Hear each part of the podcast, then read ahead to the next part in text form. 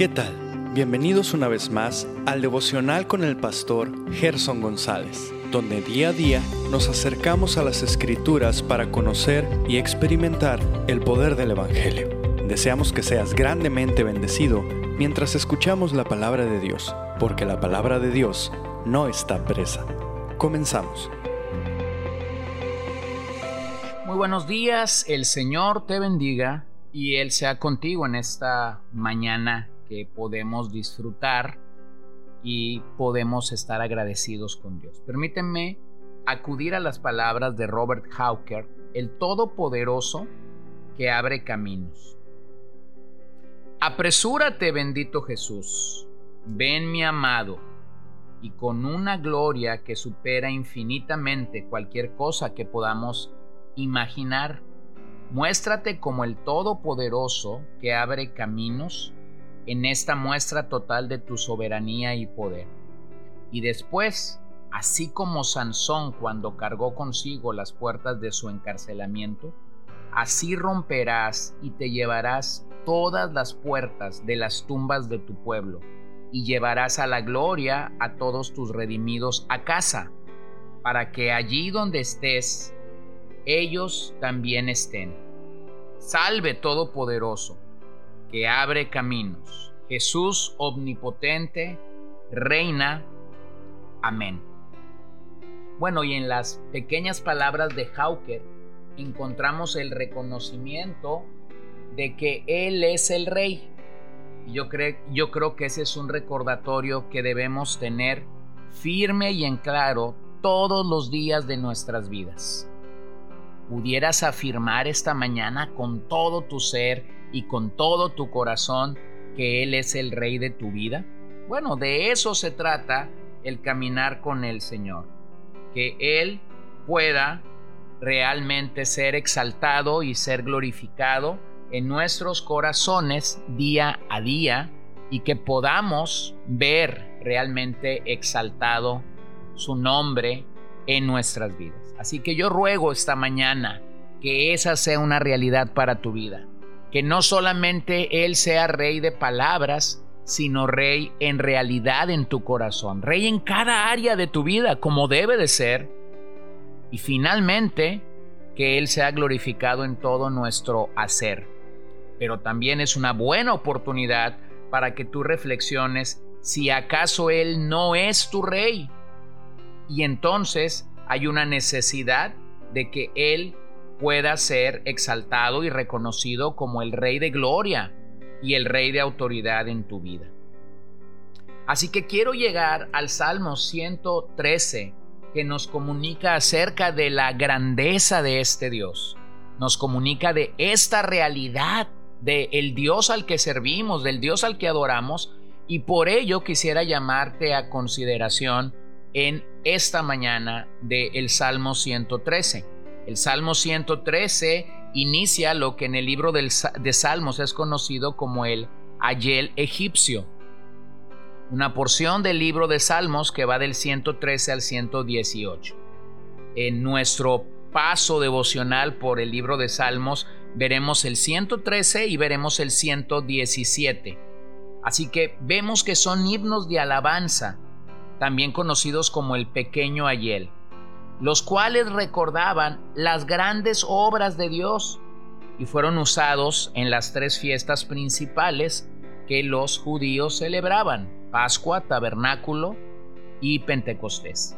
Salmos 113 y 14 se entonaban antes de la Pascua, Salmos 115 al 118 se entonaban después de la Pascua. El énfasis del Salmo 118 es que esta salvación que encontró a Israel de primera mano en Egipto se extenderá a todas, a todas las naciones de la tierra. De acuerdo a esa tradición, lo que se dice de Jesús en los evangelios es que ellos debieron haber cantado el Salmo 118 antes de salir al jardín de Getsemaní. ¿Recuerdas ahí Mateo 26:30 cuando dice que entonaron un himno delante del Señor, un salmo? Bueno, lo más probable es que haya sido el Salmo 118. El énfasis de este salmo en particular es que nadie es demasiado grande para Dios, ni nadie es demasiado pequeño.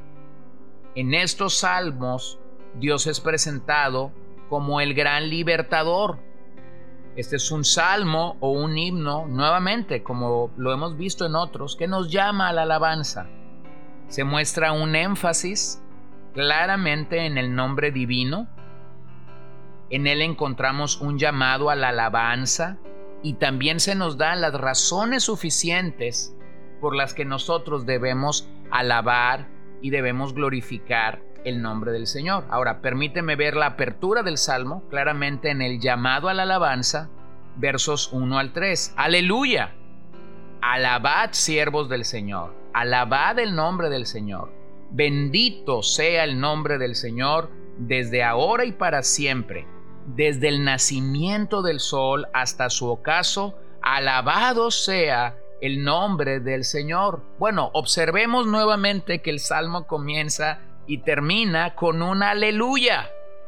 Esta es la introducción a la colección de los salmos pascuales o de la Pascua y que describen el poder de Dios para llevar a cabo la liberación de su pueblo. De forma original, los siervos posiblemente es una referencia a los servidores del santuario. Ellos como súbditos y como servidores del rey traen homenaje y traen adoración al gran rey. Pero eso no debe de ser confundido con adulación. Adulación es lo que comúnmente los hombres hacen por otros hombres. Pero cuando venimos delante del Señor, no hay razón por la cual tú y yo debamos adularlo. Pero las razones son más que bastas y suficientes para entrar a su presencia dando homenaje y dando adoración. Esta lista de servidores, claramente el día de hoy, incluye a todos los redimidos por el Señor. Es nuestro privilegio y es nuestra gran, gran, gran bendición servirlo. No sé tú, pero cuando la Biblia dice que nosotros hemos venido a ser servidores del Señor, claramente debemos estar gozosos y alegres por esta gran obra que el Señor ha hecho sobre nuestras vidas. No solamente el hecho de que somos siervos, sino que debemos reconocer que Dios merece la alabanza por todas las generaciones. ¿Cuánto vivirás? ¿Cuánto viviré? No lo sé. Pero créeme que mientras Dios no regrese por su iglesia, otras generaciones seguirán alabando el nombre del Señor. Así que yo creo que hacemos bien en asegurarnos por lo menos que nuestros hijos y que nuestros nietos tengan la información suficiente y hayamos cultivado fe en ellos para que ellos puedan seguir adorando al Señor. El hecho de mencionar aquí su nombre habla de la esencia redentora en estos salvos. El nombre de Jehová es una representación de todos los atributos de Dios. Cuando la Biblia menciona el nombre de Jehová, no solo se, refiere a Jehová, sino se refiere a que Él es bueno, Él es bondadoso, Él es misericordioso, Él es amoroso, Él es justo, Él es santo, Él es fuego consumidor. Véanlo como dice Éxodo 34, versos 5 al 7. Y Jehová descendió en la nube y estuvo allí con él, proclamando el nombre de Jehová. Y pasado, pasando Jehová por delante de él, proclamó, Jehová, Jehová, fuerte, misericordioso y piadoso, tardo para la ira y grande en misericordia y verdad, que guarda misericordia a millares, que perdona la iniquidad, la rebelión y el pecado, y que de ningún modo tendrá por inocente al malvado, que visita la iniquidad de los padres sobre los hijos y sobre los hijos de los hijos, hasta la tercera y la cuarta generación. Bueno, el verso 3 del Salmo contiene un hebraísmo que se refiere a la totalidad de la tierra. La totalidad de la tierra brindándole alabanza. En otras palabras, desde que amanecemos hasta que nos acostamos, toda la tierra le alabará. Esa adoración no tiene tiempo ni espacio. Dios se distingue como el soberano de toda la tierra. Mira cómo lo dice el profeta Malaquías en el 1.11, porque desde donde el sol nace hasta donde se pone, es grande mi nombre entre las naciones, y en todo lugar se ofrece a mi nombre incienso y ofrenda limpia, porque grande es mi nombre entre las naciones, dice Jehová de los ejércitos. Este es el tipo de adoración que el Señor merece, que el Señor espera que su creación le dé. Nuestro deseo ardiente debe ser que toda la creación le alabe en todo tiempo y en todo lugar. Que todas las naciones se alegren en el Señor y que encuentren eco en las palabras de que debemos alabarle. Efesios 5:20 dice, dando siempre gracias por todo al Dios y Padre, en el nombre de nuestro Señor Jesucristo. Primera de Tesalonicenses 5:18 Dad gracias en todo, porque esta es la voluntad de Dios para con vosotros en Cristo Jesús. Así que hermano, yo te hago un llamado, un llamado que de hecho es un llamado global a la alabanza y a la adoración. Debemos unirnos a toda la creación que proclama la majestad y la alabanza de este rey, porque nuestro Dios es grande. Y de hecho, los versos siguientes nos comunican que servimos y adoramos a un Dios trascendente, versos 4 y 6 de este salmo, y también que servimos a un Dios inmanente, versos 7 y 9 de este salmo. Pero eso lo veremos en nuestros próximos episodios. Así que yo te pregunto esta mañana, ¿responderás al llamado de alabar y de adorar a un Dios que verdaderamente es grande? No importa el problema que tú estás atravesando, la, situación o la adversidad, pero necesitas concentrar todos tus esfuerzos y toda tu intencionalidad en reconocer, servimos a un Dios que verdaderamente es grande. Por lo tanto, vengamos esta mañana y adoremos a ese Dios grande. Y si tú no sirves, si tú no sigues a ese Dios grande que la Biblia nos comunica, entonces esta mañana este pequeño devocional es una invitación a ti para que reconozcas la grandeza de nuestro Dios. Te arrepientas de haber seguido a dioses falsos, hagas un alto en tu vida y reconozcas, Dios, yo te necesito. Bueno, vamos a orar esta mañana. Señor Jesús, gracias te doy por la oportunidad que tenemos de reconocer.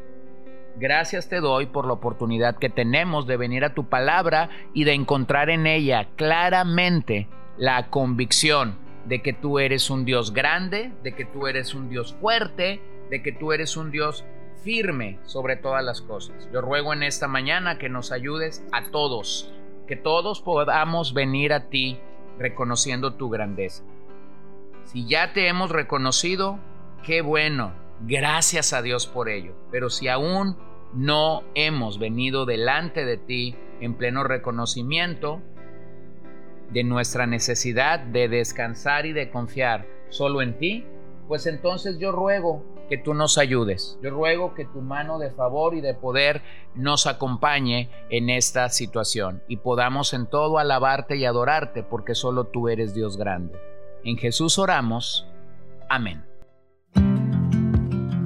Gracias por acompañarnos el día de hoy. No olvides compartir este devocional con todos tus conocidos y recuerda que puedes seguirnos en Podbean, Spotify y Facebook como CCBN Los Mochis para que puedas escuchar todos los mensajes, los devocionales y también seguir nuestras transmisiones en vivo. Esperamos que nos acompañes el día de mañana. Que el Señor te bendiga.